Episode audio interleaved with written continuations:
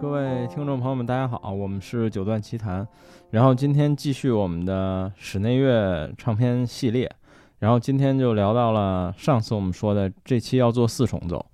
呃，说一下啊，我现在有两期素材，我不知道你听见的时候是先发这个还是先发爵士乐的，反正最近唱片选题有点多，就是可能也是我们确实没什么别的选题，就接着推这个系列了，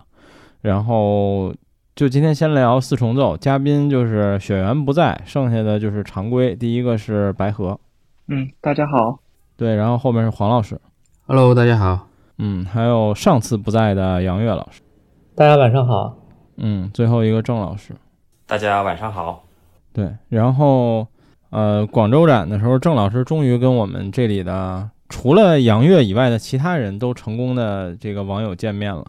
然后杨月现在在杭州，刚跟白河喝完酒，但是他们俩还是各自各回各家录音了。然后这就今天一情况。然后我们今天就聊聊四重奏，呃，四重奏跟三重奏可能会比较相反，因为我们聊三重奏的时候，大部分的曲目其实是钢琴三重奏，就是比较大块的；而四重奏的话，可能相反，就是比较多的，可能反而是弦乐的四重奏。呃，首先还是前面做一个科普环节吧，就是还是郑老师来解答一下，就是因为我们之前录节目的时候你就提到过，其实四重奏已经可以非常接近交响乐的肢体或者说这个整体的作品的严谨性了。那么四重奏跟交响乐有什么相同点，又有什么不同点呢？不同的地方在于四重奏它只有四件乐器。那交响乐的话，那远不止四种乐器了。交响乐，这个就不用说了。听君一席话，如听一席话啊。那这个这是的确是最大的不同，对吧？然后，嗯，我再说说相同的吧。其实我觉得他们相同的地方是内核是相同的。什么叫内核呢？因为，呃，我们从和声这个角度来讲，就是啊，三和弦和七和弦，三和弦是三个音，然后七和弦呢是四个音。那一般的情况下，三和弦的使用呢是重复根音啊，然后重等于你三和弦重复根音以后呢，就变成三和弦它也有四个音，多了一个重复音嘛。那古典音乐里面，呃，尤其是从古典时期到浪漫主义的中期吧，基本上都是围绕着三和弦、七和弦，啊，甚至有些时候七和弦它可能会省略五音。啊，这种情况下，七和弦也就只有三个音了。如果到浪漫主义晚期，它可能会加入那个外音，就比如七和弦里面加一个二度啊，像那个呃德彪西啊、拉威尔那些最喜欢这样了，在三和弦或者七和弦里面加一个二度，加一个和弦外音。那这种情况下，呃，就也实际上多数情况下都是四个音。那四所以四重奏它刚好它也是四个声部，所以它是可以完整的去展现。我们整一个古典音乐到，呃，古典音乐从古典时期到浪漫主义时期，整一个和声的一个呃变化，它都是可以囊括的。所以，呃，其实四重奏是呃交响乐的一个微缩版吧，我们把它叫做微缩版、小型化。嗯，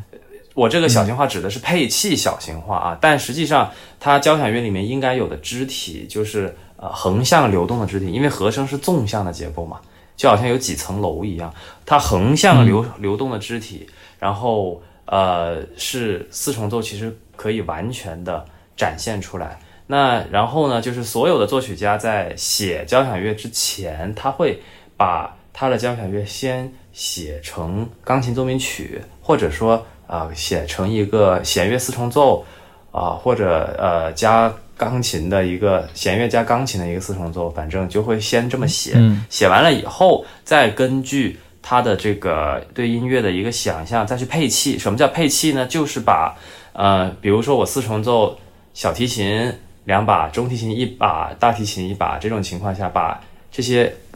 乐器分配给交响乐里面的管乐声部、弦乐声部，分分分配给打击乐声部，就是通过。呃，就是先写成四重奏，然后再给它去配器，是这种情况。嗯，所以这个我我就是我刚才说的，就是内核四重奏的内核其实是跟交响乐是一脉相承的，它只是表现的形式上面，你乍一看四重奏是只有四把乐器，交响乐有很多乐器，对，所以这就是我要说的。然后还有就是它的曲式结构。基本上是一致的，因为四重奏很多四重奏都是四个乐章了，跟交响乐的曲式结构是一模一样的。对，嗯，好吧，我就说这么多关于这个。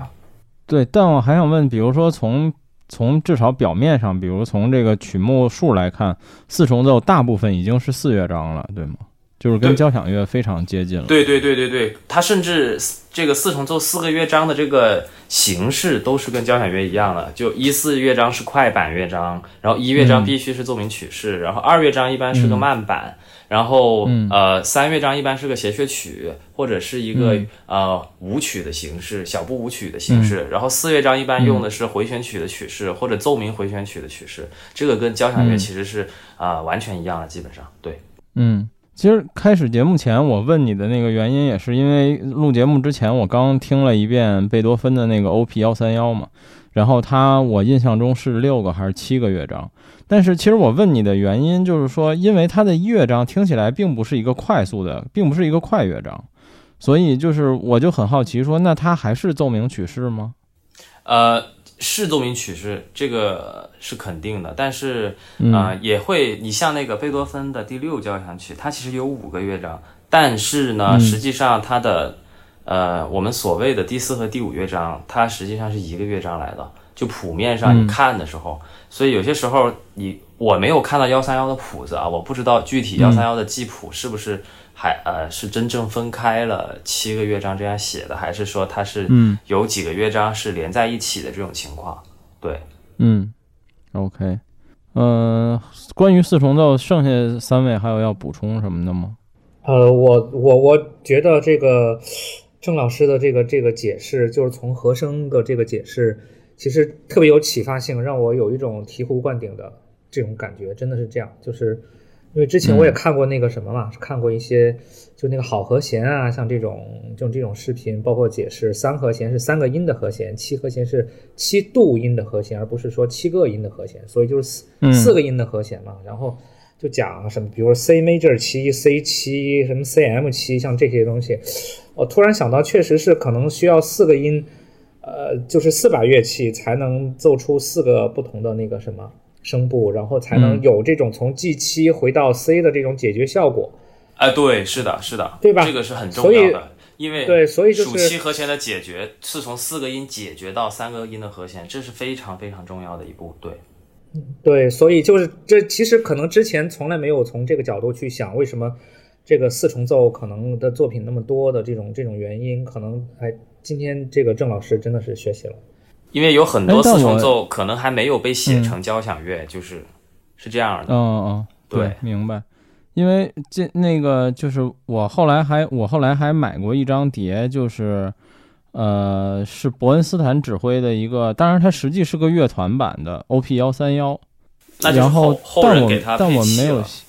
对，应该是后人给他配过器。但像你刚才讲了关于和弦的这些呃基础知识之后，那我就想问，那理论上钢琴三重奏是不是也能做到呢？是的呀，是的，没错，因为你有钢琴存在嘛。钢琴你还不是想弹多少个，想弹几度和弦都可以嘛？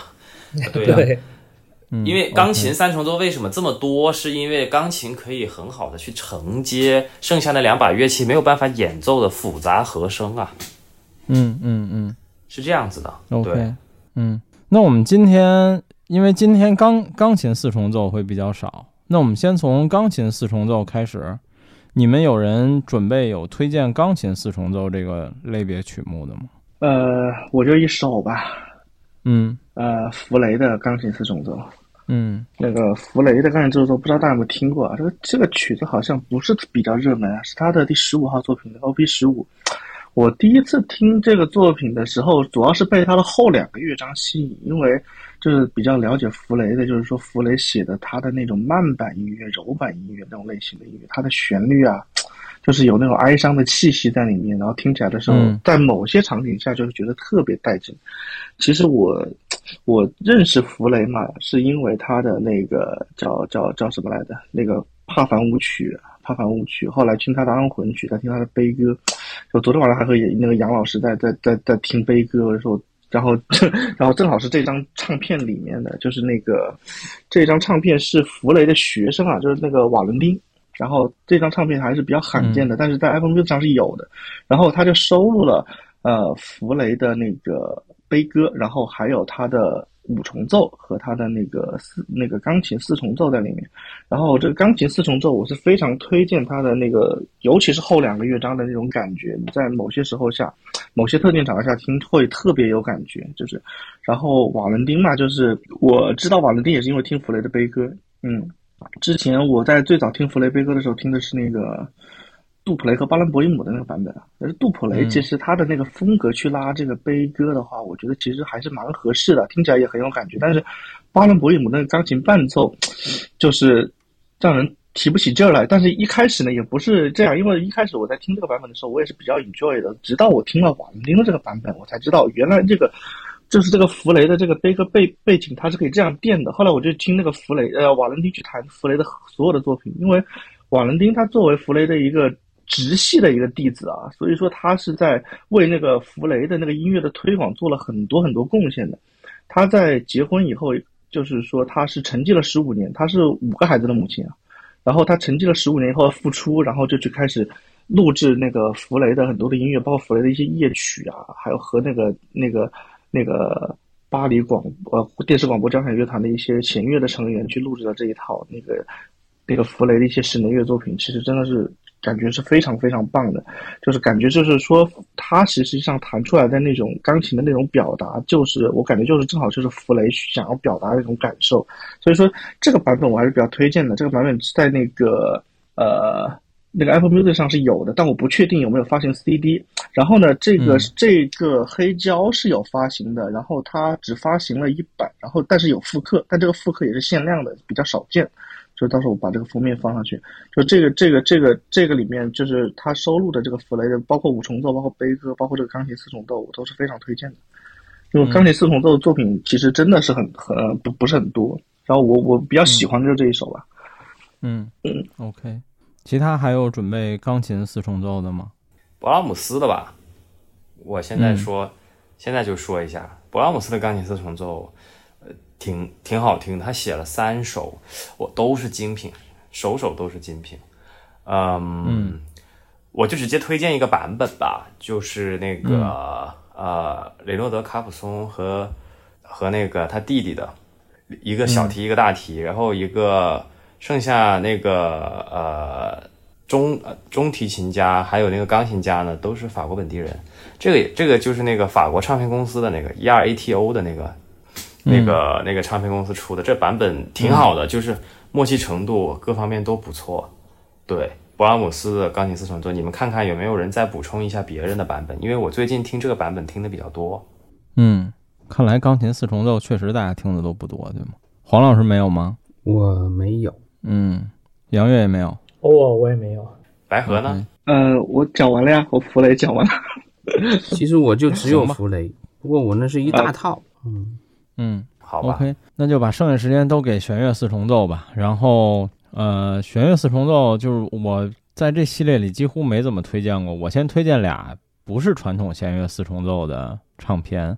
然后都是来自同一个。这个应该叫什么组合？就是爱默生四重奏。然后我想推荐的第一个呢是巴赫的《赋格的艺术》，这是这是我这个曲目的入坑唱片。然后不久前在响声他们有一期节目里也用了这个唱片的这个版本，所以我一开始印象里的《赋格的艺术》就是一个四重奏曲目。然后后来我这是我 CD 时候买的一张碟，后来有黑胶之后。我还去买过黑胶，当然不是这张，这张好像没有发行过黑胶，反正我没见着过。然后我买来的第一张是管风琴的，然后我觉得哎这挺有意思的，但是没有这四重奏的版本好听，我觉得。然后我买的第二个版本是个羽管键琴的，然后我就很困惑，我搜了搜，然后这好像是一首，就是巴赫没有说这是给什么乐器写的曲子。所以从理论上，任何乐器都可以演奏这个曲子。对，呃，所以我最近后来又听过钢琴的，然后之前听过管风琴、羽管键琴，然后最后我觉得还是四重奏的版本最好听。然后我最喜欢的版本依然是这个 DG 录的爱默生四重奏，就是我觉得演录俱佳吧，录音也非常好。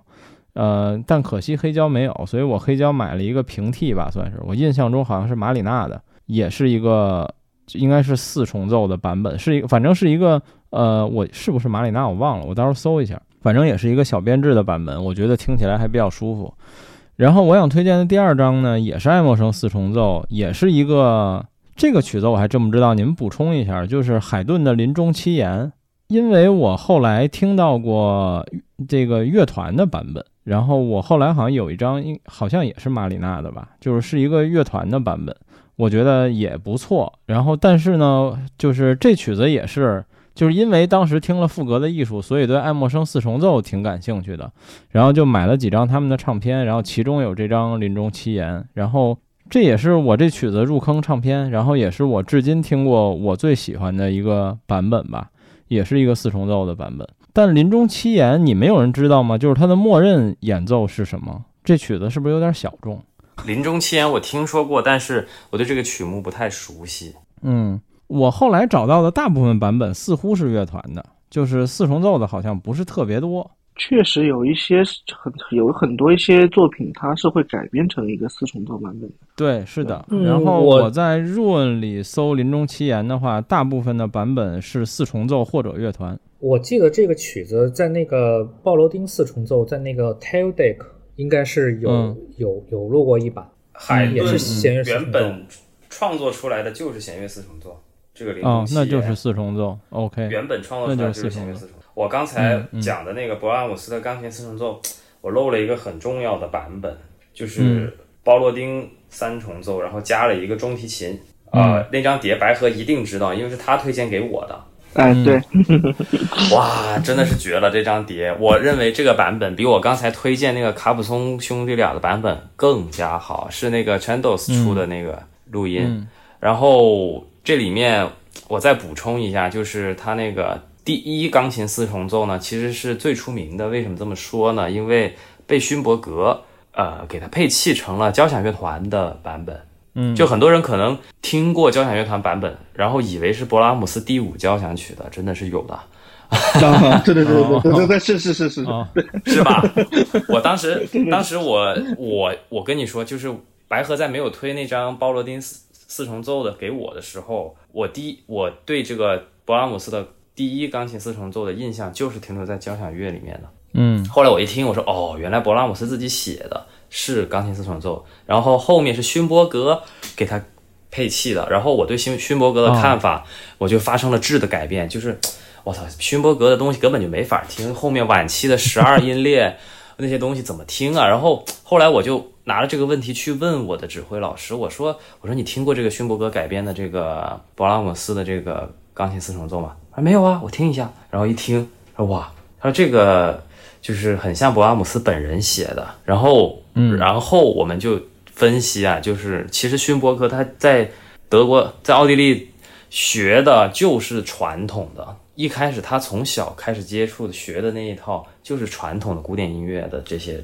和声知识，包括曲式结构，包括配器，然后他是自己在这个传统的基础上，他觉得没什么东西可以写了，马勒、布鲁克纳那些都已经。发展到巅峰了，他在写这些传统的写完了意思了，对，他就自己去发明这个十二音列，然后他的学生，嗯，韦伯恩在他的这个基础上继续往前走了一步。实际上，十二音列在勋伯格手上是非常的难听，在韦伯恩手上相对没那么难听，对，嗯，然后我再讲一下他那个 Brahms 这个钢琴。三重奏，三钢琴四重奏里面最出名的一个乐章吧，其实是他的呃第三钢琴四重奏的第三乐章那个 Andante 那个第三乐章叫 Andante，应该是行版。这个乐章是有传言啊，是勃拉姆斯写给克拉拉的，这只是传言啊，说不定勃拉姆斯并没有这么。对，这只是传言啊，很暖这个乐章，但是又很绝望。典型的勃拉姆斯的特征就是内心火热，外表冰冷。对，就是这种。然后再提一句，就是他那个钢琴四重奏的第二部，第二钢琴四重奏也是慢板乐章，非常的好。这个第二钢琴四重奏的慢板乐章是第，就是第二乐章，叫 Poco Adagio，就是。呃嗯柔板，然后哇很伤啊，就遍体鳞伤，就感觉就感觉勃拉姆斯好像那一段时间真的是怎么说，呃情感情那一方面非常的绝望，你知道吗？很伤，真的，所以推荐大家去听一下，一个是。钢琴四重奏的第三部的第三乐章很温暖，写给克拉拉啊，说是这么说。然后一个是钢琴四重奏的第二首的第二乐章，也是慢板，这是非常的绝望。大家去对比一下，一个是温暖的绝望，一个是绝望中的绝望。对，嗯，对，就是、温暖的绝望，绝望中的绝望。哦，对，你们可以去对比一下，我真的觉得非常的棒，这两个这写的非常的棒。然后它其实是有名字的，那个钢琴三重奏，它是。C 小调，然后有人名的叫做 Veta 维特。我后来我以为这个单词有什么意思啊，然后我用英语查查出来是维特，用德语查查完还他妈是维特，然后我才知道它就是提名就是维特，然后我不知道这是什么意思啊，就叫做 Veta。然后大家可以去听一下，对比一下这第三四重奏和第二四重奏的慢板乐章，挺有意思的，写的非常棒。对，然后我就补充这么多吧。OK。然后弦乐四重奏我就这两章，你们开始大段了吧，谁先来？黄老师先来吧。一般来说，弦乐四重奏应该离不开两个人，一个是海顿，一个是贝多芬。嗯，因为海顿是弦乐四重奏的鼻祖吧？哎，他应该是他先创的弦乐四重奏，我不知道是不是啊，但是我印象中是这样。对，而且莫扎特是的鼻祖。对对对，而且莫扎特是跟海顿学的弦乐四重奏。嗯，呃，在这个海顿的这个这个弦乐四重奏里面，我比较喜欢两个版本啊，一个是呃 Decca 公司有一个叫韦勒 Quartet，就是韦勒四重奏。嗯，他没有录全，他只录了一部分，但是韦勒的四重奏录音是我认为在海顿的这个弦乐四重奏里面，它是最好的。嗯，黑胶也都是宽标，挺贵的。嗯。嗯，对，呃，有有兴趣可以收藏一下。反正我觉得，呃，如果呃有些包子的话，我我好像有买过一两个包子，但是单张确实非常、非常牛。呃，这是我印象中最好的为，就是海顿的四重奏。还有一个，嗯，CD 的，呃，海顿是全集，呃，是是那个拿索斯录的。嗯，哪首诗有有一套海顿四重奏，就是叫 Cordelli Quartet，呃，我不知道怎么读，就反正我就叫 Cordelli 海顿。是，而且他的四重奏吧？呃，柯达伊四重奏是吧？啊嗯，那就叫柯达伊四重奏。他的呃四重奏我是我的入门，因为我最早听那个呃 OP 七十六就是就是就是听他的，我认为是我听过的里面，反正。演绎的最好的一个一个弦乐四重奏的版本，嗯，我不知道杨老师同不同意啊？因为这个，嗯、呃，我我其实听那个四重奏版本也听的没有那么多，但是那个柯达伊四重奏的这个，确实我觉得就是一般纳索斯的这些里面就是的这些演奏家，其实不是那种特别大牌的这种东西嘛，但其实经常会有一些，呃。就是真的是这种精品，甚至我我觉得可能是演绎最好的这种其他的这种这种唱片也有。嗯，其实我我我还是很很同意这个这个黄老师的这个评价的。对，就是其他你们再补充一下，嗯要要不然我一口气说完了，你们就没得说了。接着说也可以的，没关系。我我我回头看了一眼我的海顿的四重奏是随便买的，我买的是阿玛迪斯的。嗯。就反正这个组合在我心里就是那种，就是肯定不是翻车的，但它不一定是最好的那个，但一般都在及格线以上。白河补充一下啊，海顿的海顿的、嗯、海顿的有一个那个叫什么塔克斯四重奏吧？塔克斯是贝多芬比较有名吧？啊、嗯，贝多芬比较有名，但是我听过这个塔克斯四重奏，但是好像是迪卡的，我不太我不太有印象。对，是塔克斯的，没错，是得卡，塔克斯全是得卡。嗯。塔克斯是吧？但我不确定他录全了没有。但是这个是这就这他们的海顿我是有点印象的，我就记得是呃，不过也是很多年以前听的了。不过他们现在的那个、嗯、那个 CD 我也不在了，那很多年以前听的。这个我就是在听海顿四重奏的时候，这塔克斯四重奏我是有印象的。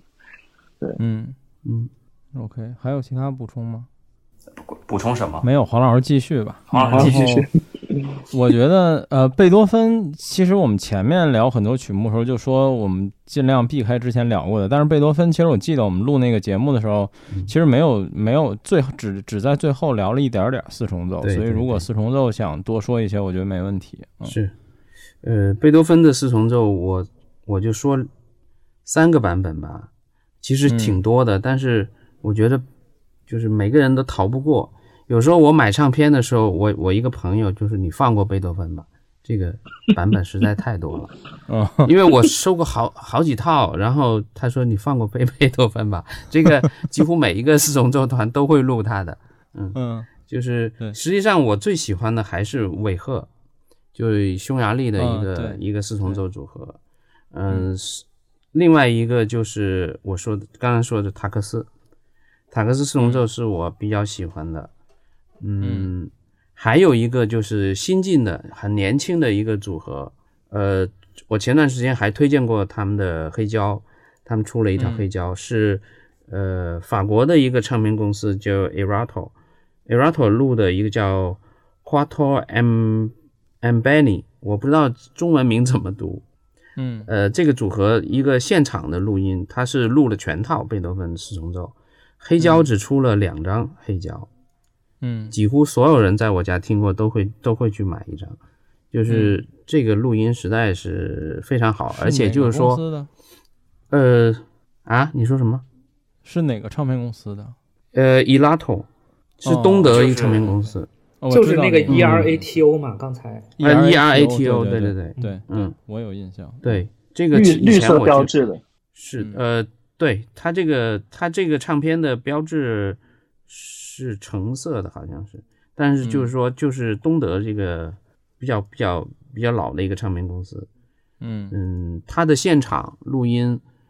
嗯，我挺佩服，就这四个人，你感觉这个四件乐器是融为一体，我很少能听到这种这种水平。一般你说听韦韦，呃，像听韦赫的那种，就是 你感觉他很有劲儿、很沧桑的那种那种风格，把贝多芬的所有的愤怒都能表现出来。嗯，这是这是匈牙利人的特点啊。嗯，但是这个就是，你就感觉他就是有把四件乐器融为一体这种这种这种演奏方式，我觉得很少在别的别的乐乐团身上能很很深的感触到。嗯，嗯所以在对现代的这个这个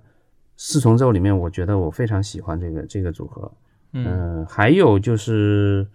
我看看啊，还有就是前段时间还有一个组合也也不错，嗯，但我也不知道怎么读啊，E H N E S 叫 N N S 吧，N S Quartet，他也出了一个贝多芬的弦乐四重奏，但是没出没出完。这唱片公司我也不知道是什么唱片公司，叫 Onyx O N Y X，我不知道什么时候哦会有个这个有印象 Onyx 的唱片公司好。像看到过这个 logo。对嗯 E H N E S，嗯，你搜一下那个呃 Rune 上面有的。对呃，Apple Music 上也有。对对对对对，嗯这个录音我觉得很不错，好吧？嗯。哦，贝多芬的话，如果曲目大家是不是可以展开说一说？其实它比较重要的是不是晚期的？晚期的，对，晚期的，是的。嗯贝多芬这个刚才黄老师提到的那个 Takas Takakas 吧，那个我觉得是怎么说？综合录音的质量，综合那个演奏的风格和默契度上面来说是比较好的一个版本吧，就是比较 hi-fi 的一个版本，录音质量是相当的好。呃，风格的话，它不是比较传统的风格，它比较现代化，就是稍微偏浪漫一点吧。整一个呃力度对比的幅度，呃，就做的比较大，做的比较大。当然也是，我觉得这种风格演奏贝多芬其实是能接受的，因为贝多芬嘛，他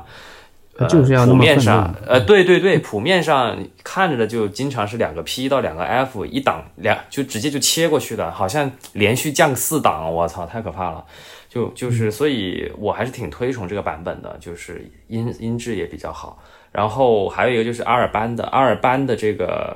阿尔班贝尔格嘛，弦乐四重奏录的贝多芬，这个就相对传统一些。嗯，录音的质量，如果是原始的那个头版的录音质量，其实放到现在就很普通了。但是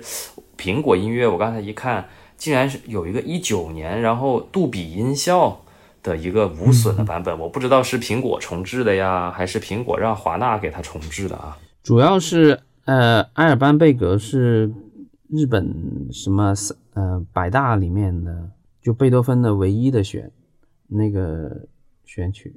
反正反正我看我还没听啊，因为我以前听的那个 R 版，我是听的 CD 的包子，那个声音就一般般，但是风格是相当传统的。就是呃，你如果是喜欢那种偏 classical 的那种风格的话，那就挺合适的，比较正那种风格，就不像 Takas 那种对比很强烈啊。对，这两个版本我都推荐吧。对，就作为一个贝多芬弦乐四重奏的一个补充吧。OK，我就想说一下海顿这个弦乐四重奏太他妈恐怖了。我正在 我在 Run 上搜到了黄老师推荐的这个柯达一四重奏，它没有包子，我只能一张一张收藏。我估计得有二十多张，得有十几二十张，差不多。嗯，它一共六十八首弦乐四重奏，海顿对，特别。然后它还没有包子，我就只能我就只能一张一张在那儿点。对对对，你你比如说他七十六就最有名的那个。嗯，它都有两张，就是两张 CD 才能 完完整的一个那个。对，我发现了这个问题。对对对。然后哦，对，我还想起来，贝多芬这个弦乐四重奏还有一个版本，就是哎，我一这是第三次提泰茨拉夫了。他们新出的一张碟也不算新吧，二零二零年出的，录了三套贝多芬呃中晚期的弦乐四重奏。O.P. 一三二一三零和一三三，嗯，我觉得是相当不错的。对，呃，嗯，他们这这个组合呢，Tesla 兄妹在里面，然后还有两个，还有两个也都是四个人，全是德国的，然后风格方面和录音质量方面都不错。不过就是没出全，他只出了这三首。对，嗯，我觉得郑老师给我们聊一下，就是为什么贝多芬晚期的四重奏会。就是好像历史的重要程度也非常高。贝多芬是这么说吧？贝多芬他这一辈子，呃，大概分为三个时期，就是早期、中期和晚期。然后，我都说一下代表作吧。早期的代表作其实啊，比如像交响曲的呃贝一、贝二啊，贝一、贝二交响曲。然后像钢琴协奏曲的话，也是第一、第二钢琴协奏曲，这种就。很明显，他的风格呢是，呃，承袭了那个海顿和莫扎特的，偏古典。嗯。呃，从呃那个配器，然后从整一个这个呃曲式结构，然后主要就是音乐的风格来讲啊，你就很明显，他的早期作品基本上 P 和 F 为主，就是弱和强为主，罕见的两个 F 和两个 P，啊。然后它的中期是从什么时候开始呢？是从贝三开始啊。很神奇的是，贝多芬的第三交响曲和贝多芬的第三钢琴协奏曲都是奠定了贝多芬自己的风格开始形成的，啊，是一个转折吧。然后呃，从这个时期开始就是他的中期，他这个时期的作品是愤怒值最多的。嗯，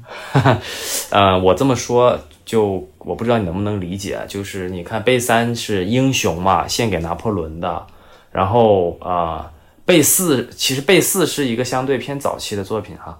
他这个贝五是是命运是 C 小调，然后你看贝多芬的第三钢琴协奏曲，它也是 C 小调的，嗯，这个时候是贝多芬怎么说整一个人生对立的戏剧性是最强的时候，因为他刚开始没读信耳聋。啊，就是他刚发现自己听觉有问题，然后感情生活又不顺利，然后呃，就反正就是呃很不顺吧，就很怒气值是最高的，啊，非常的也不能叫愤，应该是愤青吧，二三十岁愤青嘛，对，啊，然后晚期的话呢，你像他的那个最典型的，你像贝九，然后晚期的奏鸣曲的话啊。第三十、第三十一、第三十二，嗯，包括这个弦乐四重奏，它最大最大的不同是什么呢？它因为它完全聋掉了以后啊，它只能通过骨传导。什么叫骨传导？这这韶音啊，不是不是不是，就是拿根木棍杵在那儿听。对，它更多呀是靠内心的一个听觉。我这说的不是写玄学啊，是真的。就是什么叫内心听觉？就是他去想这个和声的效果，想这个配器的效果是什么样，然后写下来。他最多只能通过一根木棍去听一，在钢琴上听一下这个和声效果怎么样。所以很多时候他是呃，因为他不可控，听不到，然后他在和声上面走出了很大的一步。就是和声的半音化，这个你们可能听不懂。就是，嗯，我们的理解就是它为传统和声添加了很多的色彩和不确定性，是这个意思。它的和声半音化直接影响了，直接就影响了啊，当时法国人啊，然后还有就是呃，它的它的往后走的，像呃，像什么舒伯特、勃拉姆斯，舒伯特其实还好，他还影响了肖邦。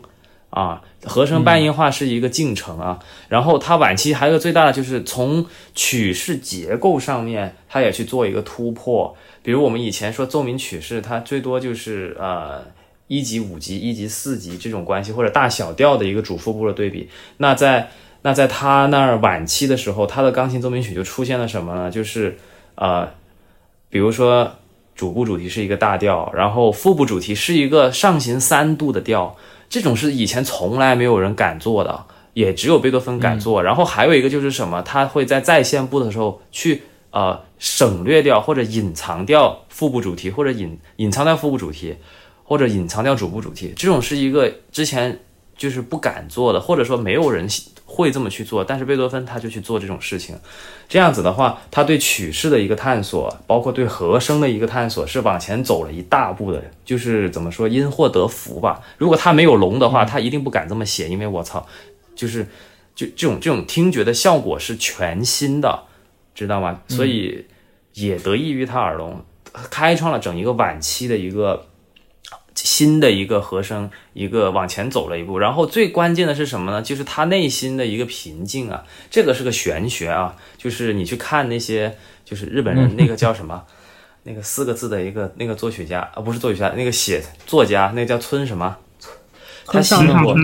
他说这个人，他说这个人耳朵聋了以后啊，听不到外面的东西。他就在自己内心世界里面，他其实是怎么说归于平静呢？就从他中期的那种怒气值满满，到他晚年，因为他反正都听不到了，等于是放弃挣扎，就是与他的命运和解，懂吧？就是与他自己悲剧的人生去和解。所以他的晚期作品听着会有一种神圣的含义。当然，这种神圣的含义更多从技术上层面去理解，是因为他在和声上面，在曲子上面，他做了一个很大的一个进步。因为他耳聋，他听不到。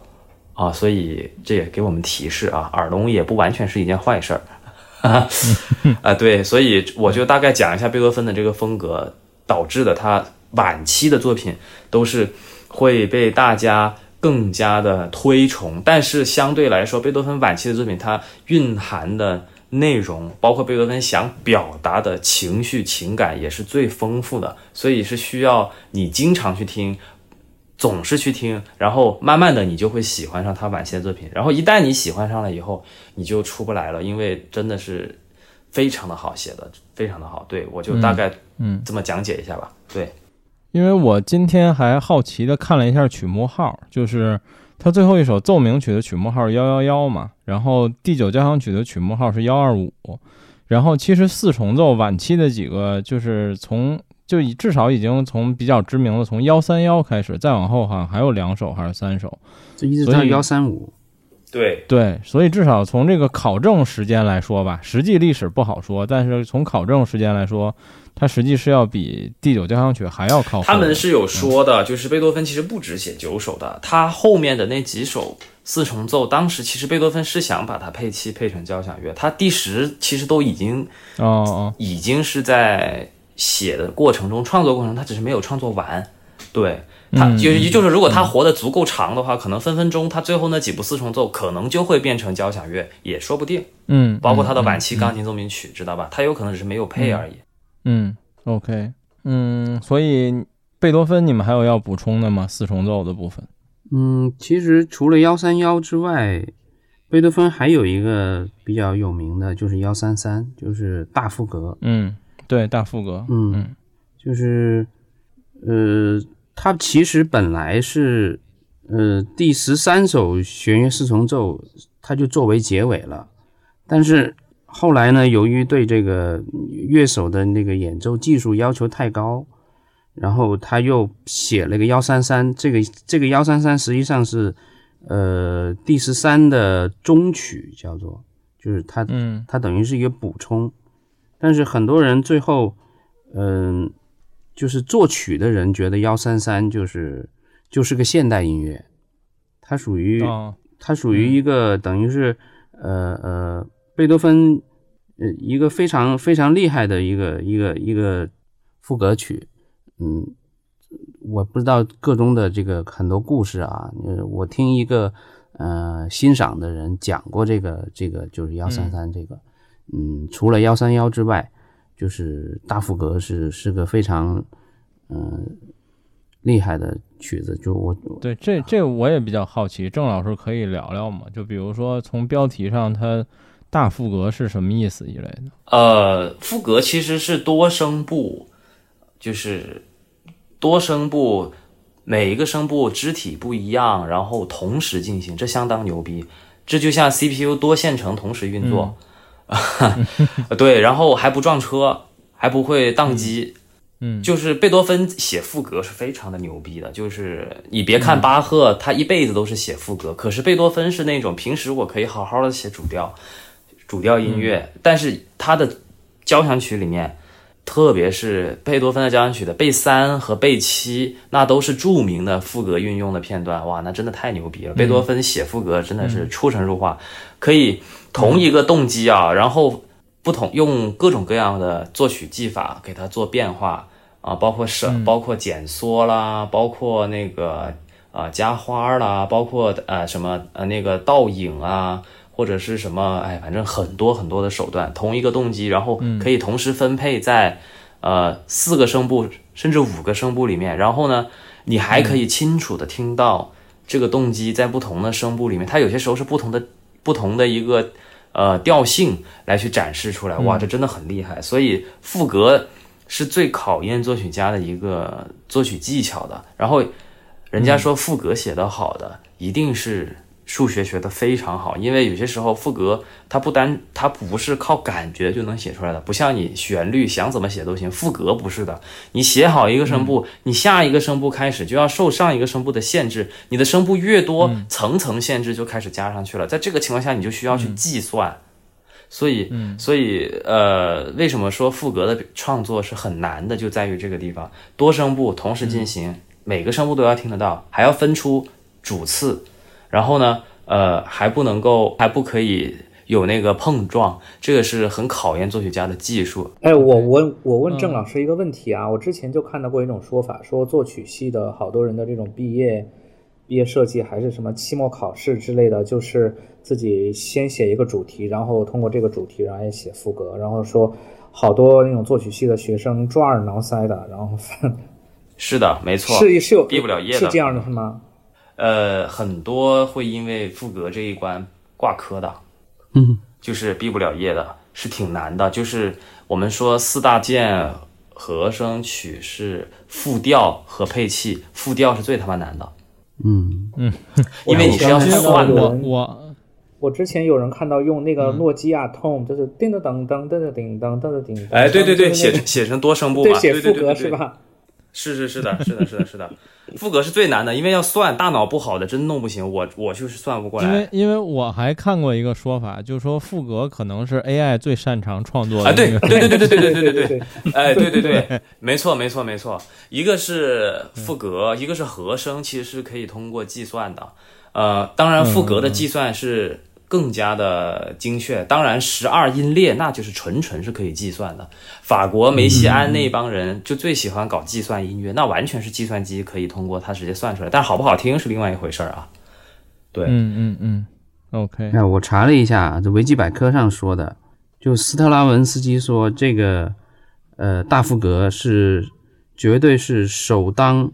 呃，绝对是首当代呃当代的音乐，而且永远都会是当代，因为当年是十九世纪的时候，就乐评就批评这个大福格，后来到、嗯对我也听说对，后来到二十世纪的时候，然后人人家对他的评价就好转了，就是、嗯呃，现在大福格就是被认为是贝多芬最出色的作品之一，嗯，而且那个时候贝多芬已经全聋了，他做这个作品的时候，对对、嗯。这个之前就是也是你推荐过的那个贝多芬传那个电影，当然那其实不算个传记了，嗯那个很戏剧化，嗯对对对，但是最后也有这一段嘛。是的写出他就是我就是因为看了那个片子，然后那个嗯片子专门讲了这个大福格的这个作曲的过程，实际上是对，对嗯对，嗯，OK，贝多芬占了巨大的篇幅，没关系，我们继续。嗯就是弦乐四重奏部分，莫扎特，你们有什么想想要推荐或者要聊的吗？因为莫扎特也有量并不小的四重奏。嗯，莫扎特基本上就是我我印象中就是意大利四重奏演绎的、嗯演绎的比较好啊、在我印象中，我这一套也还是阿玛迪兹，我就觉得名字都叫这个了，就买这个 是的，这肯定不能有问题。呃，底记的那个梅洛斯四重奏，他的那个、嗯他的那个莫扎特的那个的那个他写的海顿的那四首，那个也还可以，嗯那个也还蛮好。嗯嗯。嗯嗯，反正我觉得莫扎特的弦乐四重奏也那么多，我觉得就是大家可以就是多听一下这个十五号弦乐四重奏 D 小调写的，嗯。就是好像对。莫莫扎特写四重奏，他是致敬海顿的，我我我记得是是吧？呃，对他那个专门有一有一组叫海顿四重奏，还是叫什么？就是就是那六就是那个叫什么那个有六首是海顿四重奏，他是他是专门献题给海顿的，就是对，对对对我刚才说的那首然后海顿 K 就是四二幺也在里边，嗯在里面是吧？啊、嗯对，在在里对面，那个狩猎狩猎是哪一首来着？四五八，呃，对，狩猎也是很有名呃，对，的一首。狩猎也是这里面的，对。然后嗯我记得，呃，我看过一本书上写那个叫什么，那个那个海顿在看了这个谱，反正还没看完，然后就跟跟那个叫什么，那个那个那个那个莫扎特老爹就利奥波德就说说什么说，我操，你孩子，你儿子真他妈是个天才，就这类似的话，就嗯，对，就他呃，海海顿是呃，我觉得是是莫莫扎特一个知音吧，就呃嗯就是伯乐吧，对对对对对对，而且他就到处到处推荐，就是这个人简直太神奇了，就是对就是这个意思。对，而且我我不知道，就你们有没有听过那个莫扎特他早期的那个交响曲？其实他也不是说早期交响曲，就是莫扎特其实很多交响曲，他那个那个调子啊、句式啊，给你感觉就是你你再去听海顿的时候，你觉得有一种错觉，我操，我在听莫扎特，就有这种感觉。嗯。对，是。的是。是的，是的，是的，我也。虽然你说的这个前后顺序不太对吧，啊，是是是是不太对，因为我是听了莫扎特的交响曲，再听海顿，才再回头去听海再去听。顿而且是那个叫什么？我对我去听了第一套那个莫扎特的全集的交响曲啊，我听完了的，就是那个，当然这个听完需要勇气啊，可以。就那个帕尔伯嗯姆，他是出完了，他不只是四十一首，他对其实有有好几首是早年创作的。然后我当时就嗯他一就共四十六里面有一，个是个全集他编号是编到啊，对，呃，对对，四十六首，然后它里面有一个什么四十五号，就是有一个四十五号还是四十几号，然后然后那一首就是没有编在他的那个就是按号码编在里面，然后我当时查了一下，他他妈几岁的这个交响曲，然后当时我就给我身边的朋友听，我说。这是他妈一个小孩子几岁几岁写的一首交响曲，他听完以后整个人跪了，知道吗？嗯 OK，然后莫扎特可能要聊的也不是特多，因呃，莫扎特四重奏几乎也是是个名团都演过，对。然后对，就是大家也可以找找。其实莫扎特的四重奏在他的作品里面不算特别出色的，那个小调的那首嗯还可以。低小调那个一定要听。对，对，嗯那十这个 K 四二幺，对这四二幺，对然后我嗯刚刚看了一下，那个狩猎是四五八，嗯，第十七号，对。然后那我们继续吧，就是重要的、最重要的几个应该说完了，然后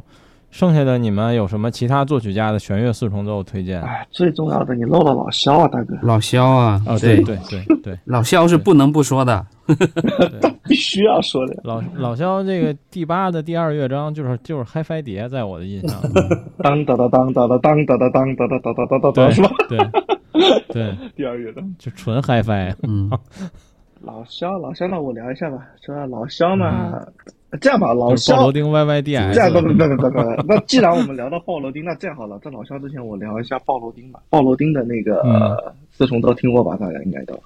鲍罗丁有两首四重奏，然后比较有名的是他第二首，第二首，然后第二首是 D 大嗯。D 大调的那个四重奏，然后那个四重奏嘞，它是，呃，它它是它它是一个很温暖美好，然后那种就是春暖花开、世间美好的那种、嗯。那种旋律，你知道吧？就是嗯。当时我第一次听了这个的，就是就是我是因为听那个也是听那个老肖第八，就是那个迪卡那张鲍罗丁四重奏演的那个，然后里面带了一个老对肖的，A 面是 A 面是鲍罗丁二嘛？对对，那其实算一张名盘了。那个时候那时候第一次听这玩意儿，我说是哇，这个人真的是人间美好啊。后来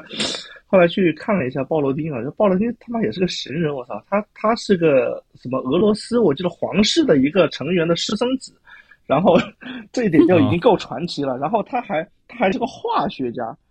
他对研究那个化学家啊，对 对对，他研究乙醛，还还是在那个化学领域是特别特别牛逼的。然后当时我记得，就是鲍罗丁他们组了一个一个一个四重奏团，强力集他妈叫什么团名字我忘啊，在强力强力对，你说强力强力集团就是只有科萨科夫是科班的，其他对一些军人、化学家绝了，怎么就没一个是老本行我记得还。有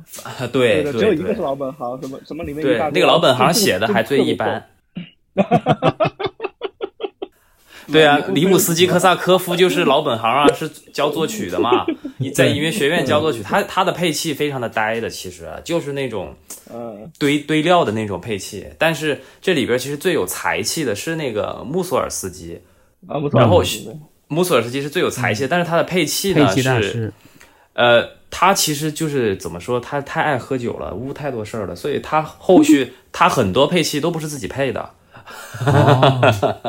对，什么拉威尔帮他配，什么那个林姆斯基科萨科夫帮他配，对对对对对但其实林姆斯基跟拉威尔配的那就差太远了。林姆斯基他就典型的是学院派啊、你要说他多有才气吧，其实真没有多有才气，但是他是强力集团的一个发起人。然后刚才白河，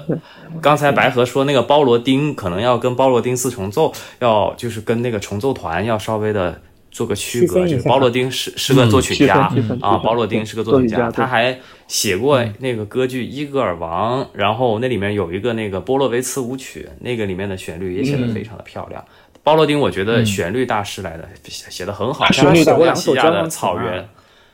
对，还有在那个什么中中在中亚细亚草原，中亚西亚草原，对那个写的非常棒，又简单又好听，是的，就是其实嗯就是说，如果说作为那个弦乐四重奏入门的话，我是真的非常推荐，就是他的那个第二弦乐四重奏的，就是就是真的就是让你听到那种感觉，你的你的人生特别美好。然后他好像是写这个曲子的时候，是因为他和他正好和他的老婆就是结婚多少多少周年一个纪念，然后那个时候他他把这个、这个曲子给写下来的。然后呃，录音的话，鲍罗丁录过两版啊。首先在那个早年的时候，在那个苏联旋律录了一版是鲍罗丁的两首那个弦乐四重奏，就是他第一和第二都在一张上面。然后这一张是苏联旋律录音，然后 EMI 也有发行过，应该是八十年代录的啊这一张。啊，其实八十年代的时候，那个鲍罗丁已经换了成员了，已经换了成员了。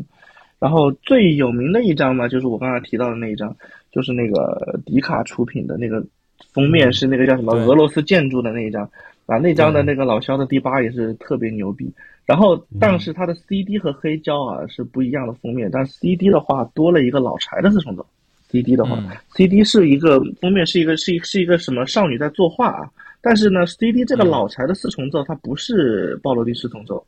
是那个 Gabrielli 他们那个那个四重奏，然后但是这个这个柴的这个第一这个这个第一次重奏啊，这个 D 大调这个第一次重奏 Gabrielli 他们演的也挺好的，就是这一张 CD 也是很不错的。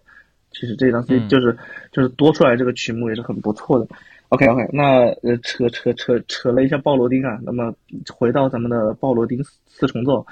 那个鲍罗丁四重奏的话，上次我在就上一期啊三重奏的时候，我稍微介绍过一下，就是说，其实上一期主要的主角鲍罗丁三重奏嘛，实际上是鲍罗丁四重奏的一个元老成员，就杜宾斯基，就第一小提琴，嗯，他是出走到西方国家，就跑跑到美国去了以后，然后跟自己的老婆跟，呃荷呃荷兰对对对，然后然后再再再再再跟跟自己的老婆一个基友，然后组了个那个鲍罗丁三重奏，再跟枪罗斯签约，然后就是呃当提过，然后鲍罗丁四重奏呢，就是我上一讲也提过啊，就是说他其实跟那个贝多芬四重奏也是有有那个的，就是有传承的。但是传承就是说，他的中提琴手就是巴尔夏，就是那个巴尔夏伊，就是他的那个，嗯，呃，鲍罗丁四重奏的中提琴手和那个他的老师是贝多芬四重奏中提琴手。后来，不过那期节目录完以后，我又去看了一下这个资料啊，可能有也有说法有一定的出入，包括维基百科上面都是说是那个巴尔夏伊啊，但实际上，呃，也有一种说法，巴尔夏伊是。并不是最早的一批元老成员，而是巴尔夏伊是是中途加入的。这最老的那个原始成员里面，他是也就是那个杜宾斯基，然后他那个中提琴手他写的是那个呃尼克莱耶维奇，尼克莱耶维奇，然后那个时候的大提琴手是罗斯特洛波维奇，然后这是最早的那个鲍罗丁四重奏的成员。但是这个时期的时候，他们没有留下录音，一张一一一张一张一张上面都没有。然后大家比较熟悉的那个鲍罗丁。呃，四重奏的，就是说是实际上是他的第二代成员和第三代成员。然后第二代成员的时候，就是那个中提琴手离队，然后正好那个我刚才说那个巴尔夏伊，然后加入了，加入了以后，然后然后大提琴罗斯洛波维奇单飞了，他他是要去自己发展嘛，因为罗斯洛波维奇后来很有名。然后后来的那个大提琴就是就是那个别林斯基，就是 Berlinsky，这个人是蛮牛逼的，还是蛮牛逼的，而且他是属于。鲍罗丁后来在在换了两次成员以后，他都是一个很核心的一个人物。然后当时很多的那个录音实际上都是在那个第二代成员和第三代成员这个这个时间去录的。所以说大家比较熟悉的早期，比如说像，呃，大家可能应该知道，就是说那个呃肖斯塔科维奇的那个他的那个手套的那个录音，很多的那个并不他的他的首次录音和那个首演很多都是鲍罗丁斯重奏。然后他的他有一套包子，就是那个。叫什么？那个旋律出的，当时那个包子是一杠十三，对不对？就是肖罗鲍罗丁鲍罗丁演的那个肖塔科维奇，他有一杠十三。其实肖塔科维奇有十五首那个那个那个七月四重奏，但是当时为什么只录了一到十三？就是因为他只写到了十三，没有写十四和十五。后来旋律又把十四和十五给补录了，但补录的时候不是鲍罗丁四重奏，是贝多芬四重奏。但是它的封面是一模一样的。那么这个时期正好就是第二代成员的时期，就是就是核心成员就巴尔夏伊啊，然后那个布林斯基、杜宾斯基，就是这样一批成员。然后后来就是到了那个杜宾斯基出走，出走了那个出走出走去去搞了鲍罗丁三重奏以后，然后后来那个时候实际上他们是有点元气大伤的。然后那个那个他们就又重新组了组了一套，组组组成了一个新的那个那个那个那个成员。然后那个成员实际上就是，好像我记得是有那个，那个那个叫什么？那个别林斯基他的他的老婆也加入进来了，好像这个，但是具体成员我不记得了。后来是不是那个呃 EMI 后来是引进苏联的一套录音，又录了一套那个肖斯塔科维奇的录音。然后那套录音里面包括还包括录了那个肖斯塔科维奇的钢琴五重奏是和李赫特一起合作的，啊又录了一套。然后这是第二套，然后第三套就是。第四代成员了，就是数字录音了，就迪卡，就就是迪卡后来的一个时期，就是那套包子我也有，我也听过，就是就是那个里面只剩下那个核心成员，就是那个那个叫什么，就大提琴手，那个那个那个泽林斯基，就他还他还在，但是是以他为核心的，但那个时候大家对于那个鲍罗丁他们成员的一个水平啊，或什么什么都说是有所下降，但是这一套录音其实我也还是蛮推荐，因为他录的还是蛮好的，然后。呃，就是回到刚才那个曲目啊，就是说到第八那个那个钢那个钢琴四重奏，其实，在他们就是二代成员，就早期的那个成员，除了我刚才说的那个迪卡那那一张以外，他们好像在他们在水星也发行过一张，我听过，不是同一个录音。就是说水星是他们说是水星的那个团队跑到苏联去，然后就是用他们的设备录了一录了一套出来，是四和八在在一张上面。然后那那那个录音，那个录音也是蛮也是蛮不错的。那然后那个对，然后嗯，第八是四重奏嘛，就是就是像那个云雾曲说的，就是嗨翻式音底，尤其第二乐章是 嗨翻式。其实那个第二乐章啊，其实其实还是蛮爽的，而且而且到后面那个叫什么，他他到后面的时候还有那个叫什么，他还引用了一些那个他在第二钢琴三重奏。的末乐章里面的一些元素，当时听的听的时候，然后第二乐章听完了以后，到了第三乐章，然后变得噔噔噔噔噔那一下出来以后，感觉特别爽，知道吗？我也是最早听这个。如果说就是有朋友想接触那个老萧的弦乐四重奏的话，其实有些朋友就是他第八是比较有名的。然后如果说是，其实你可以从就从第一开始听，其实就这样慢慢听。其实我觉得老萧四重奏你慢慢啃啃下来，其实特别特别有意思。就，好，我讲讲太多了，你继续。嗯，这个很多作曲家其实，在一些怎么说呢，就是比较简单的曲子里，你都能听到他后面做的那个比较复杂的曲子的主题。哎，对对对，就这个挺常见的。对我，我前一段时间在莫扎特的一个钢琴协奏曲里听到过那个不想长大那个主题。他可能自己都我记得不记得自己写过，对，有可能。对，但是我当时听的是。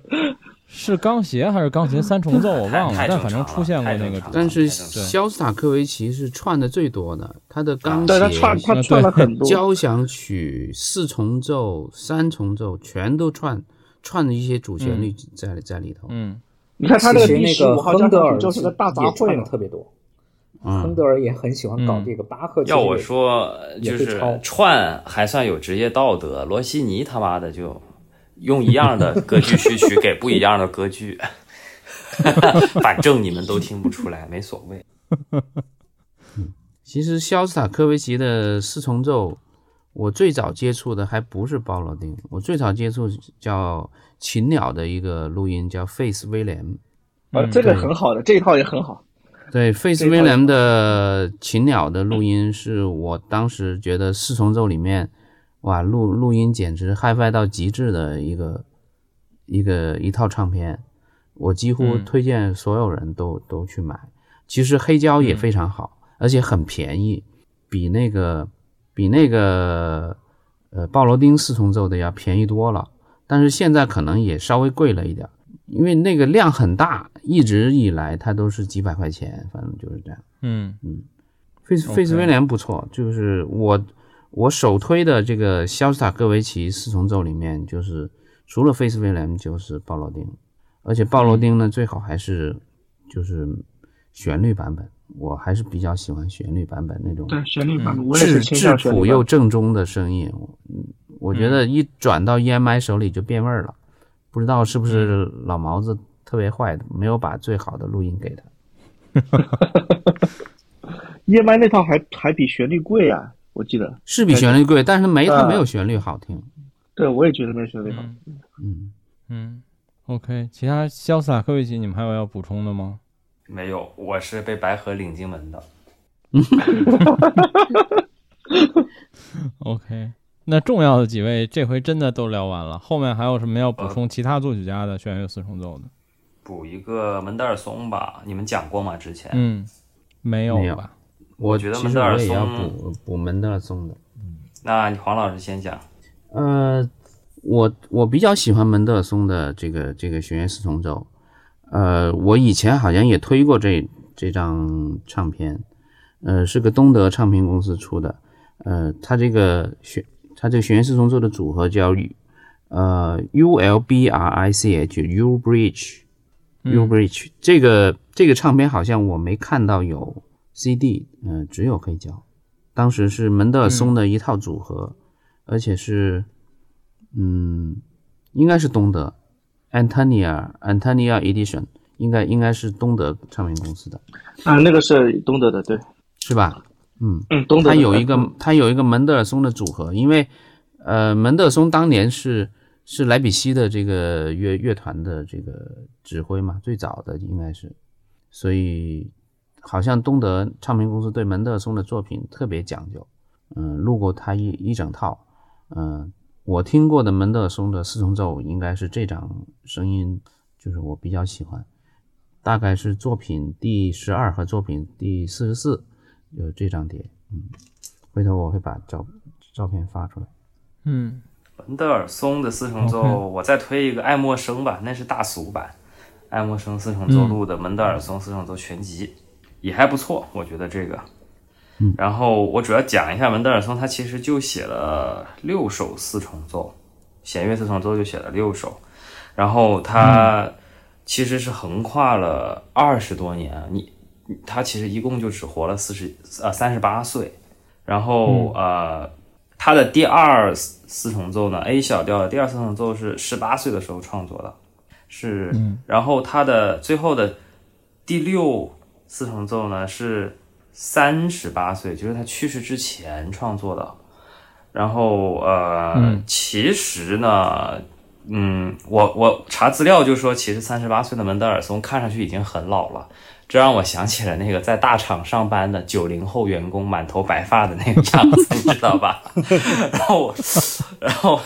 然后我就想起来，就是我们老师总是说说作曲家真的是拿命在写东西的，往往都比较短命，就是这样。他们说三十八岁的门德尔松看上去就很老了，然后他最后一部作品就是他的这个第六弦乐四重奏，然后他写这个的时候啊，创作的时候，他的那个姐姐突然就去世了。啊，现用用我们现在的疾病来解释，他他姐姐可能是脑卒中了就没了，然后他就受了打击，然后他这个第六弦乐四重奏里边是比较悲剧的。你们都知道，门德尔松是很快乐的，这一辈子是非常非常的欢快快乐，对，啊，就是对，本来是银行家之院子嘛，银行家的，我看他好像是银行家之子，对他爸是门德尔松银行的，他爷爷是门德尔松银行的创始人。对呀、操然后完全是衣食无忧的，所以不知道为什么他会三十八岁就看着很 很老，因我跟你说，所以他才能写出一小调、小协这种曲子嘛。拿命在写东西的作曲家真的是很短寿的，就是这样。就是为什么呢？因为我老师他有的时候会排练的时候啊，会有一些独唱的作品没有交响乐的版本，他就要去配器，然后一个通宵配一首，一个通宵配一首，哇！然后他就跟我说：“哎，这真的，我真的想找别人配，真的是太累了。作曲这个东西，就感觉是你就差没有用自己的血来，就感觉像是你用你的血去哺育了一个东西，孕孕育了一个东西出来一样，就是很费脑力的。所以是，所以也能理解为什么门德尔松他三十八岁看上去这么老。你想一想，从小就又要写作品，然后又要排练自己家的交响乐团，那是很累的一件事儿。指挥是体力活，作曲是脑力活，他根本就没得空。所以，哎，嗯，有钱人的快乐我们不懂啊，我们只能羡慕，就是这样。所以文德尔松他这一辈子都很欢快，没有什么悲伤的东西。但是就这个第六弦乐四重奏，真的是突然一下，悲剧色彩非常的浓厚，所以推荐大家去听一下。呃，其实写这个第六四重奏的时候，他也感觉到自己要差不多了，因为写完两个月，门德尔门德尔松也中风了，也没了。其实我们就怀疑，就是是不是有家族的这种中风的这个嗯遗传遗传，对吧？然后他姐姐也是四十一岁没的，他是三十八岁没的。对他啊他姐姐一死，他就跟着死了。对呀、对呀、他所以就是实，其实我觉得，其实他跟他姐姐其实感情也蛮好的，就是他姐姐对他感觉打击特别大，而且他姐姐其实也是个蛮牛逼的音乐家的。对我我跟郑老师讨论过这个事情，我有一些门德尔松的作品，我甚至一度怀疑他是就是用以姐姐写的以门德尔松的名义发出来的，嗯是个马甲，对，是个马甲，就是是的你特别是他那个钢琴小提的那个二重协奏曲，哎我就非常的那个怀疑那个我觉得是他跟他姐姐合作的。对对对，我就觉得这一首就是他姐姐写的，感觉就很有女性色彩，那个那个双鞋。啊，对对对对对对，是的，是的，所以推荐大家去听一下这个第六弦乐四重奏。然后我推荐的版本吧，我听的最多就是这个爱默生的版本。然后其实国内有一个版本，呃，在拿索斯发布的叫琥珀四重奏，大家也可以去听一下。嗯，这好像是一个上海的团吧，我印象中，嗯，不知道是哪儿的，我听说过这个四重奏，嗯然后推荐给大家去听一下吧啊。我大概关于文德尔松的这个就讲这么多。嗯嗯，OK，你们还有要补充的吗？或者其他的继续呗？嗯，其他的话，呃，有一个四重奏，我觉得应该推荐一下，就是舒伯特的《死神与少女》。嗯，这 D 八幺零，这嗯，这必须的，嗯对对对，嗯这是应该是舒伯特最出名的四重奏作品嘛。嗯。这个作品，呃，有有很多团都都演绎的不错，呃，其中有什么维也纳弦乐四重奏组合、东京弦乐四重奏组合，包括拿了很多奖的这个意大利四重奏组合，它是四重奏呃死亡与少女是个几乎是所有的嗯、呃四重奏组合都会演奏的一个一个作品。对，嗯呃，我想推荐一个，就是上周我发群里给郑老师推荐，是以前我一个朋友推荐给我的，就是，呃，这组合偏小众一点儿，叫耶路撒冷四重奏，嗯然后他们也演奏过一个《死神与少女》，就是听起来挺不一样的，和大部分的演绎来说，我觉得也还挺有意思的。到时候我也把这封面发群里，Ruin 是有的，对，《死神与少女》好像就没什么可说的吧，就是。非常好，然后就是像黄老师说的，它应该是舒伯特最著名的一首四重奏了。对，然后这曲子好像还有一个，是不是还有一个那个就是钢琴家唱的版本？我记得，好像是有，我看一下。我记得是有的，《死神与少女》是有这个钢琴伴奏的那个，它那叫什么艺术歌曲版？嗯，哎，我想问一下黄老师，你刚才说那个维也纳那个四重奏是指的维也纳爱乐里边的成员组成的那个四重奏吗？你说那个版本是那个 Decca 那个版本吗？我看一下啊，我我知道维也纳三重奏，维也纳四重奏，维也纳四重奏呃有有唱片，在我，嗯因为我之前听过一个版本是维也纳爱乐里边的那种可能首席可能组成的那种室内乐团拉的这呃个曲子。我这张我这张唱片是个呃 JVC 的唱片，但我不知道是应该应该是是应该是维维也纳爱乐里面的，哦，应该是维也纳爱乐里面的。对就是我之前很喜欢听的一张唱片，它的那个它其实是这个，它其实是把那个鳟鱼舒伯特的那个鳟鱼钢琴五重奏，就是科层版本，然后和那个就是说这个第八幺零死死与少女就是混在一起的。然后这张唱片我当时觉得非常喜欢，就百听不厌型。就舒伯特最、嗯，科曾那鳟鱼是非常有名的。录音也挺好的，死神，然后我看《死神与少女》，它单独是有一首艺术歌曲，也是舒伯特写的，但是编号是 D 五三幺，跟那个《死神与少女》的那个四重奏是两码事嗯，儿，对，就要靠靠前一些，那是两码事儿。对。，OK，然后继续呗，你们还有什么别的作曲家四重奏想补充的？我我我再补充一个这个德彪西和拉威尔吧，这个可能哦我听的最多的弦乐四重奏就是这俩人的，就是第一次听的时候其实是一个那种节选的片段，就是就节选的是嗯这个、这个这个德彪西 G 小调弦乐四重奏的第二乐章，哇，当时听了就觉得太不一样了，就迷上了。然后，然后就开始找各种版本来听，但是其实听来听去，我觉得就是还是那个阿尔班贝格的就比较好。虽然意大利的那个版本听着也还行，但是我总觉得从一开始那个拨弦开始，在那个录音很奇怪，就是就是阿尔班贝格那个版本是我听这个曲子的这种理想型。嗯就就是录音，嗯包括它的那种就是拨弦的那种那种琴腔的那种共鸣声，还有那种有一点粗糙的那种声音质感，我觉得都都都很棒。然后这个拉威尔这首就不说了嘛，这个这个也是 这个第二乐章也是那种拨弦的这种东西，就反正听着跟传统的这种用弓子来拉的这种效果就非常耳目一新。然后第三乐章又很缠绵，所所以就这两首吧，就经常会混在一张 CD 里面。然后我觉得，嗯而且两人都各自写过这一首，没有其他的了，也没有其他的，也没有写过其他的作品，所以这两首我觉得作为这种印象派的这种代表作，弦乐四重奏还是可以找来听一下。哎今天今天在车上还在听呢，今天。对，对，我们俩之前在车上就听拉威尔。不过拉威尔和德彪西其实这两个人也是认识的，其实其实挺有意思。然后呢，那个拉那个拉威尔其实是对吧？就是比较吹德彪西的，啊，我看到过这种说法。但是好像德彪西有时候就会黑一黑拉威尔，就黑一黑拉威尔，这这个很有意思。然后呢，当时就是拉威尔这首四重奏，其实是他还是一个学生的时候，好，我不确定是不是学生啊。我记得今天我记得我说过，他好像是还在学，就是说进入那个，他是去了那个巴黎音乐学院嘛，然后他他是跟着弗雷学作曲的，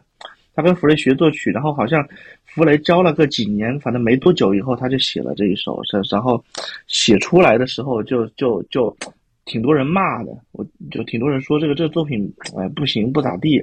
但是这个时候嗯德彪西就说了一句。他就说，他就对这个作品予以肯定。他说什么什么？他说以我的什么什么之名，我忘了怎么说的。以我怎么怎么之名，千万不要动这个这首作品的任何一个音符。他觉得很很完美，就是就像属于商业互吹吧。对，今天今天听了，今天我在车上把这个听了一遍，我觉得啊，挺美的，其实挺美的。而且我我我听我今天听的正好就是那个，我今天什么版本来的？我今天听的是呃。呃，那个意大利，意大利，意大利，对，意大利，嗯，意的意，OK，就是飞利浦的那张，嗯，其他四重奏还有吗？我再推荐一个吧，就是德国夏克的弦乐四重美国是吧？哦，是是是，America，呃，就是呃，DG 的那个哈根四重奏，我还比较喜欢，还有一个就是艾默森的四重奏，他们他们俩演奏的德国夏克，我我听的最多吧，嗯。嗯，呃，德沃夏克，我我我插一个不太相关但又类似的啊，就是我我今年第一场现场不是去听了个德九吗？然后我就发现德九的哪个乐章里中间有一段四重奏，第二第二乐章，第二乐章快结束的时候，那就是第二啊，第二乐章快结束的时候，我觉得，对我在现场看才发现，因为听唱片的时候意识不到这件事儿，然后还觉得哎，还挺有意思的，就是中间有几个小节是完全的四重奏，对，嗯。其实刚才说到这个，哎，刚才是谁说到这个，就是鲍罗丁的这个特别温情，是吧？嗯，啊，对，我说的，对，让我让我想到了，就是这个瓦格纳的那个齐格弗里德牧歌，呃，有一个版本应该也是弦乐，我不知道是几重奏，反正肯定是这种重奏的这种形式演绎的，就是其实是特别大俗的版本，就是索尔蒂和维也纳爱乐的那一版。但是因为可能在那个里边，可能这首曲子可能不是那种，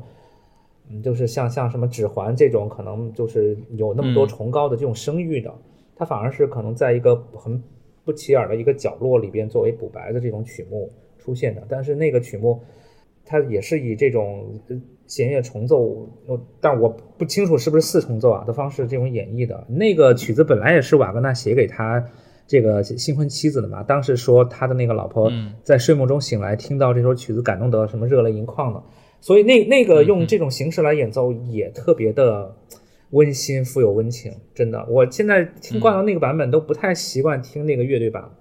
嗯，OK，瓦格纳也是骗子。哈哈哈！哈哈哎，这个人也是个人才来的，人中龙凤。你看他的社交能力嘛，这人绝对人中龙凤。他他他跟那个指挥那个叫什么冯彪罗之间的事情，我不知道你听说过没有？嗯，就是冯彪罗在首演他的新作品，他在家里睡冯彪罗的老婆。我操！哇，然后然后然后人家就说嘛，报应就是李斯特把瓦格纳的女儿给给骗走了。最后，李斯特死在了瓦格纳的家里，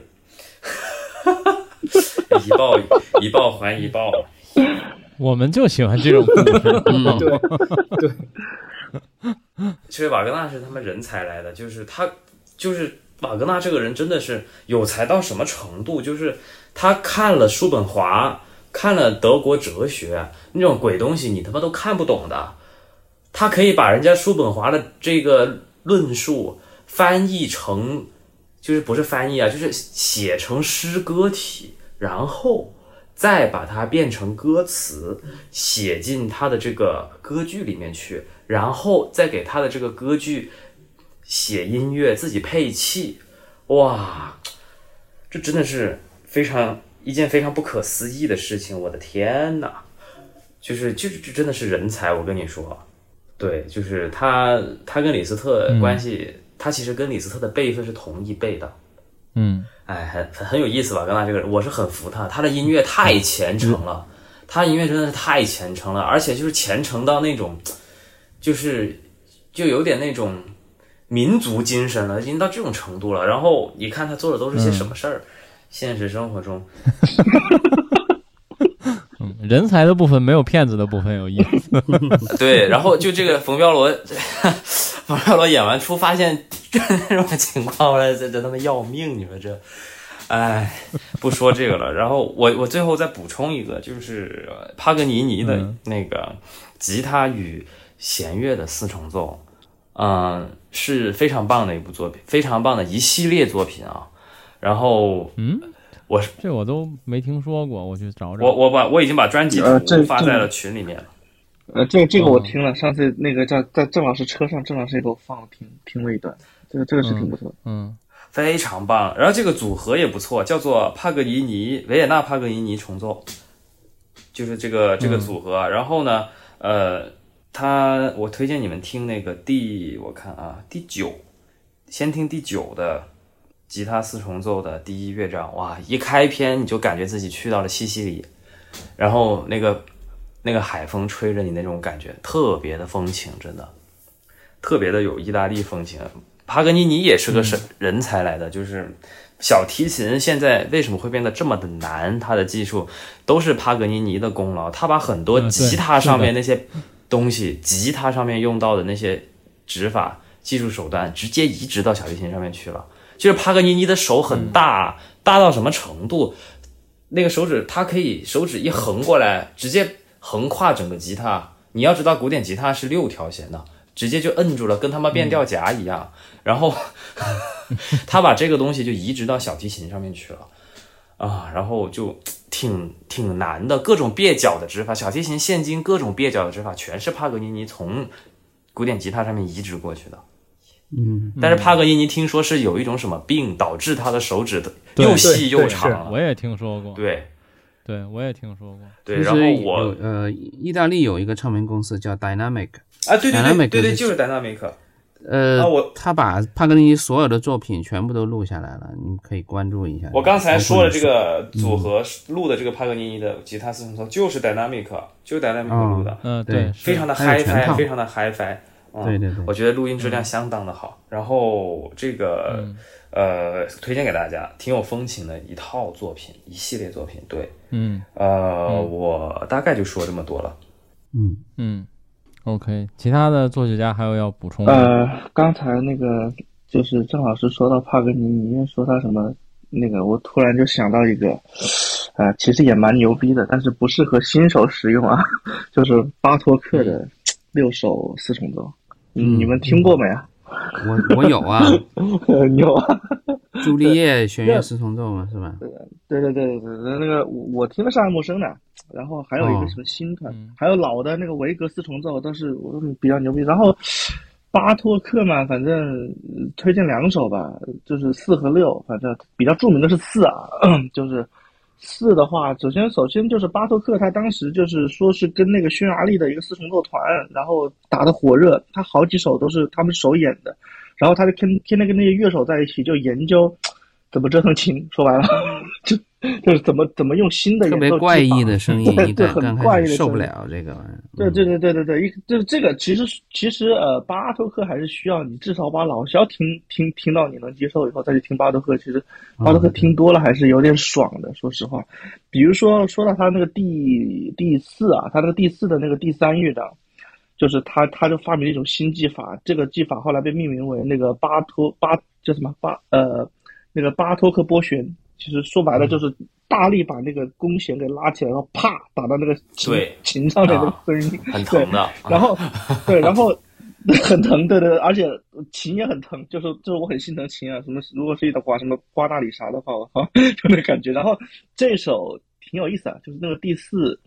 第四弦乐弦乐四重奏，它的第三乐章全是拨弦的，它就整首是拨弦下来的，然后里面有，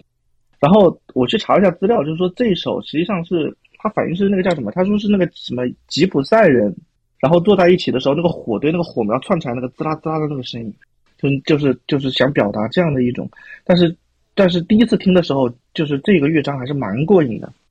那我个人最喜欢的其实其实不是他的这个第四啊，我喜欢他的第六。第六，我不知道有没有朋友听过，就是就是巴托克的，也算是晚期啊的一个作品。就是我第一次听这个第六的时候，就是给我感觉就是，呃，一开始没有一开始听巴托克让人觉得这么抽风，这么这么鬼畜，这么感觉，他就是有种感觉，就是呃，有有点像我在听第一次，不是说第一次，就早些时候听柴六的那种感觉，他有种很压抑、很忧伤的感觉，那种感觉。后来去看，就是说，实际上那个巴托克他是在，他是在那个二战开始之前啊，就是正好二战开始之前，大概四零年左右的时候，他开始创作这这首作品，然后，然后二战爆发以后，他就回到匈牙利，然后他又是反纳粹，然后匈牙利当局又开始搞他，搞他以后，他就开始受到压迫啊，然后这个时候就身体状况又很不好，然后呢，他的那个时候他他的呃老婆去世，母亲我不确定啊，反正有家人去世，就是接连去世，他身体又每况愈下，他就觉得自己快死了，然后就开始就写了这个。这个叫什么？就最后一首，这个这个四重奏第六四重奏，他是它是非常悲哀、非常压抑的那种感觉，而且还有一个特点就是这这个这一首作品，它的四个乐章开头听起来你会觉得非常的相似，都是由一个就是感觉甚至感觉是同一个动机啊，在那种推动它的就是每一个乐章的那个那个推进那种感觉，然后而且还有一种还有一种苍白的那种感觉，苍白的那种感觉，所以说这个这个这个东西这一首作品其实还是很值得去听一下的。就是我我常听的我两个版本，就现代的，就是那个话提到的爱慕爱慕生爱慕生，然后再就是老的黑胶的话，就是那个维格四重奏，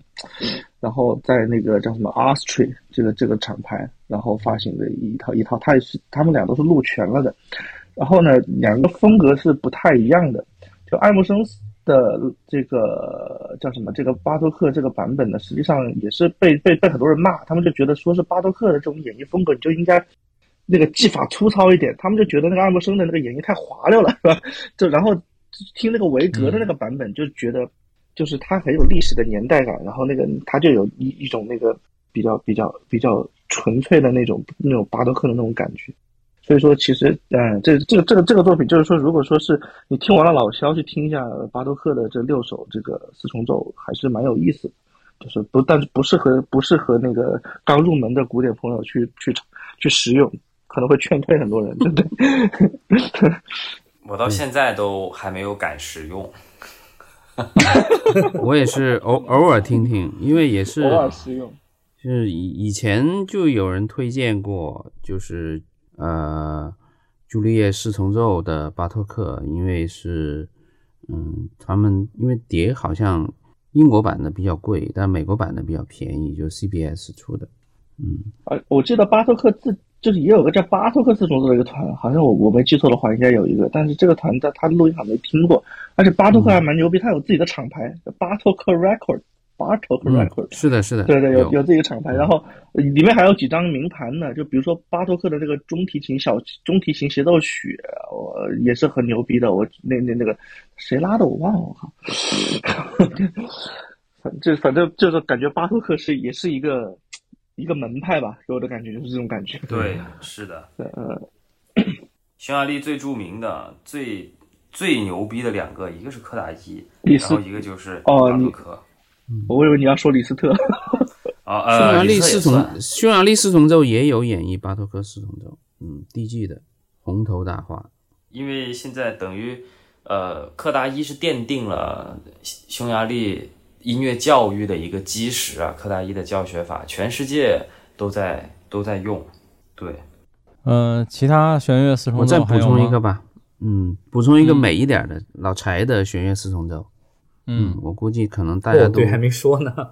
有有人刚才刚才我提过一嘴，对，都都听过嘛，就是鲍罗丁的弦乐四重奏这个这个版本，我觉得应该是毕业版了。嗯，其他的好像决定版，我印象都不太深。嗯 嗯，OK，就几乎是唯一的版本呗，反正大家找来听听。我我之前听过一个韩国嗯非常年轻的弦乐四重奏的拉这个曲子，然后感觉每个人都是沙汉姆的那种风格拉出来。嗯嗯嗯，那个好像是沙汉姆的学生成立的，沙汉姆之前带过一批学生，成立过。一个一一个室内乐团，然后他们出过门德尔松的八重奏，那里出了一张碟，我找一下那张碟，我看看是不是你说的那个韩国的那那那一群那帮人马。他他最有名的就是那第一弦乐四重奏的第二乐章如歌行版嘛啊，嗯，几乎每个人都听过，我觉得，嗯，对对对，昨天刚听完现场版 返场是吗？对，太美了。还有还有一个大俗版本，我不知道你们听过没有，就是罗西尼的弦乐四重奏，而且这个那个听过听过，嗯，好像它的名字就叫它它这个它这个弦乐四重奏很有意思啊，呃，叫 Sonata for String，你看这么这么这么，不是他我不知道弦那个弦乐奏鸣曲嘛？这这个就就他那个弦就是那个弦乐奏鸣曲嘛？你说的就是啊，Sonata 对，就是弦乐奏鸣曲，对对对，六首，这个这个其实就是我我之前好像说过，就是其实罗西尼自己就是对他这个作品，就是等他年长了以后说，我他妈年轻的时候怎么会写这么敷衍的东西？就然后我们然后咱们咱们发烧友听得津津乐道，我操，真好听。嗯，对对，它因为这里面又加了那个 double bass 进去嘛，所以就大家听得很嗨，是吧？嗯，你们还有什么想要补充的曲目吗？想到的就这些了。对，舒曼也有，但是舒曼听的不是太多。舒曼的五重奏比较有名啊他四重奏，对他五重奏牛比较有名，他四重奏，说实话，我现在都没太没太大印象。舒曼一般就是，呃，我我找找啊，舒曼的我只有一个，好像好像我这库里面只有一个，而且好像的封面是 ECM 的，嗯，呃，这个名字也很怪，我不知道怎么读，J E H E T M A I L，Z 这和面，我不知道是这什么读。然后，然后就封面就特别 ECM，嗯，这个我我嗯我还挺喜欢听的。啊，我知道，我嗯知道这个团，这个团他他还出了一个巴托克的那个那个那个录的巨好，录的巨好，对，就是录音特别，好，所以我就录音。特别好。对这个团的那个，我补充一下，这个团他的那个巴托克的那个四重奏也值得听的，也也是我我我有印象的，也值得听。嗯，我发到群里，你们看的这个封面，你们可以记一下。呃，这是我很早以前就有的唱片，应该是零三年左右我就有了嗯这个唱片。应该是 The Hetman，应该是 The Hetman Quartet。呃，这 Headman，反正这个对对就 ECM 他们的很少封面古典的，对对他们封面都这个是我印象比较深的。我找到刚才那个沙哈姆跟他的学生们录的那张碟了，我发给你们看啊。这个不是本期的那个主题啊。然后其他的还有吗？今天是不是就这些哇，了？今天挺长的了也，我说完了，对嗯嗯，没有其他要补充的了，对吧？。对没有了。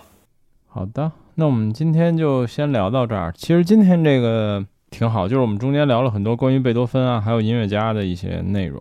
然后，其实这期专辑数可能不是特别多，但是内容上可能有意思一些。八卦的东西然后这个，嗯，然后这个系列后面的话，我们目前的规划可能还剩一期，就是当然五重奏很重要，五重奏也很多，但我们会把五重奏和更多乐器的都放在一起，因为剩下的可能还真不是特别多了。嗯，目前规划大概就这样吧。然后还是老规矩，我们的订阅号，还有如果你在小宇宙或者呃 Podcast 上直接听的话，你应该可以看到我们我放的这个专辑的封面。然后，那我们这期节目就先这样呗。然后也谢谢剩下的四位，大家拜拜。拜拜拜。拜拜拜拜拜拜。拜拜。